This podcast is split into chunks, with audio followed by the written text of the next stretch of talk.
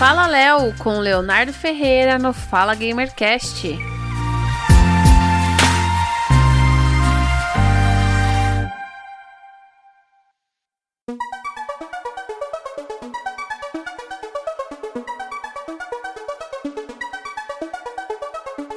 Oi, eu sou o Léo. Seja bem-vindo ao Fala Gamercast. E esse é o Fala Léo.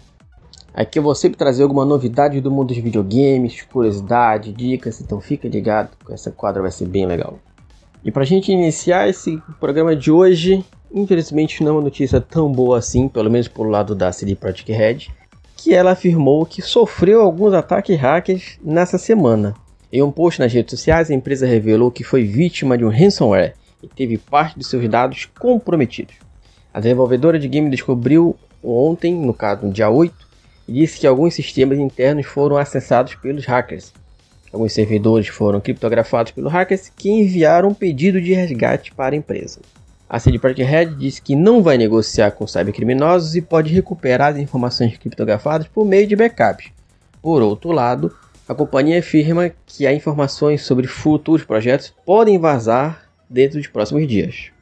A CD Projekt Red disse que informações de jogadores não foram comprometidas por outro lado, os hackers conseguiram acesso a dados importantes da empresa.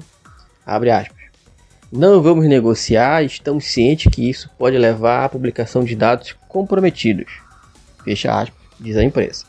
A empresa não disse quais informações foram captadas pelos hackers, mas o bilhete enviado pelo cybercriminoso pode ter pistas sobre os dados que foram vazados.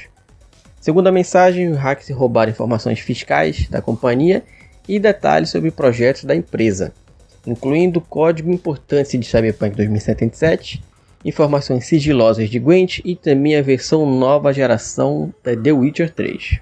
A CD Projekt Red disse que já entrou em contato com as autoridades sobre o ataque hack.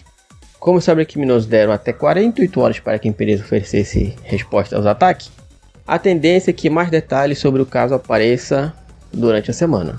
Ou seja, galera, não foi a primeira vez que hackers invadem um desenvolvedora de jogos, liberam informações, aparentemente nada pessoal, só coisas da, da, da, própria desenvolvedora mesmo, nem conteúdo com relação aos seus usuários.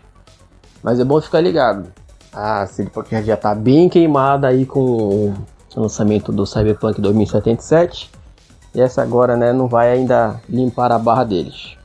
Queria agradecer aqui a todo mundo que ouviu. Se vocês quiserem saber mais sobre o mundo de videogames diariamente, é só procurar as redes sociais do clube, do Clube do Game. Procurar na sua rede social preferida, Clube do Game, que você vai poder encontrar, acompanhar. Chama no Facebook, Instagram e Twitter. Eu sou o Léo, muito obrigado a todos e até a próxima.